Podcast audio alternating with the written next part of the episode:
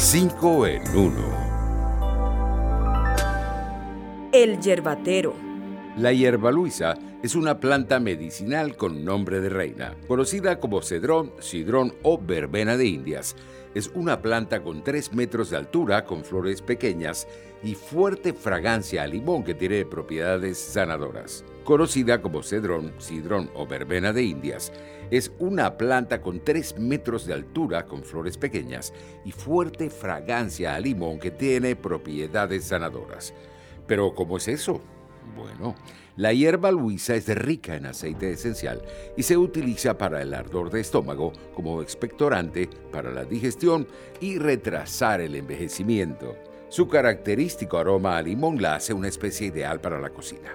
Las hojas secas se suelen utilizar para marinadas de pescado y carnes blancas.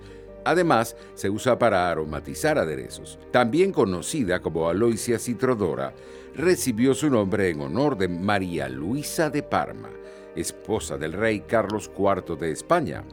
Una hierba sanadora con nombre de reina. Fogones tradicionales. El pan de jamón es un plato de origen venezolano. Es conocida la historia del periodista gastronómico Miro Popic sobre el origen de este plato tradicional propio de las Navidades en nuestro país. En 1905, en la panadería Ramella, en la esquina de Gradillas, en Caracas, nació el pan de jamón. Luego de que se popularizó y otras panaderías le agregaron pasas y aceitunas, ingredientes esenciales que lo caracterizan en la actualidad, pudiéramos decir que las claves de un buen pan de jamón son dos, la preparación y la fuerza para amasar. Una receta por sí misma no tiene alma. Es tu trabajo dársela, decía mi abuelita. Un gesto de amor. Dormir a los recién nacidos es todo un reto durante su primer mes de vida. En medio de la cuarentena, con toda la familia en casa, dormir al recién nacido es vital para mantener la armonía en nuestro hogar. Pero ¿cómo lo hacemos? Hay varios consejos que podemos seguir. Cantarle mientras lo mecemos suele dar resultado. También crear una rutina puede ayudarlo a conciliar el sueño. Algunos suelen bañar a los niños una hora antes de dormir. Lo que nunca falla es procurar que esté cómodo al momento de descansar. Recuerda, los recién nacidos duermen hasta 16 horas diarias, con intervalos de 2 a 3 horas. Por eso, un plan para ayudarlos a conciliar el sueño puede facilitar su vida y la de toda la familia. Sin aparatos. Hacer yoga durante el confinamiento es una opción para relajarnos y mantenernos sanos.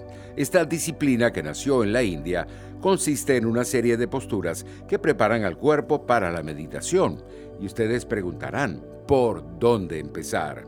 Sencillo, hay tres posturas para principiantes que puedes utilizar para iniciarte en esta práctica milenaria. La primera consiste en tumbarte en el suelo con piernas separadas y palmas hacia arriba, respirando profundamente.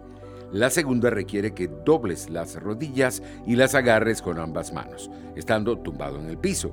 La tercera y más conocida consiste en sentarte sobre los talones, colocando las palmas hacia arriba sobre tus rodillas. Hacer yoga te puede ayudar a mejorar la respiración, reforzar el sistema inmunológico y fortalecer los músculos, una práctica ideal para esta época de cuarentena. Pelo de plata y corazón de oro. Caracas se libró de la peste del vómito negro hace más de 300 años con ayuda del Nazareno de San Pablo y el Limonero del Señor. Cuando en 1696 la pandemia de escorbuto azotaba nuestro país en plena Semana Santa, la figura del Nazareno de San Pablo tropezó con un árbol en medio de la procesión en la esquina de Miracielos, en el centro de Caracas. Los feligreses interpretaron que los limones que habían caído al suelo eran la solución para el terrible mal que afectaba a la población. A partir de ese día nació el limonero del Señor. Andrés Eloy Blanco contaba. Por la esquina de Miracielos, en su miércoles de dolor, el Nazareno de San Pablo pasaba siempre en procesión. Al pasar bajo el limonero entre sus gajos se enredó. ¡Milagro! Es el bálsamo cristianos, el limonero del Señor. Hasta aquí 5 en 1. Nos vemos.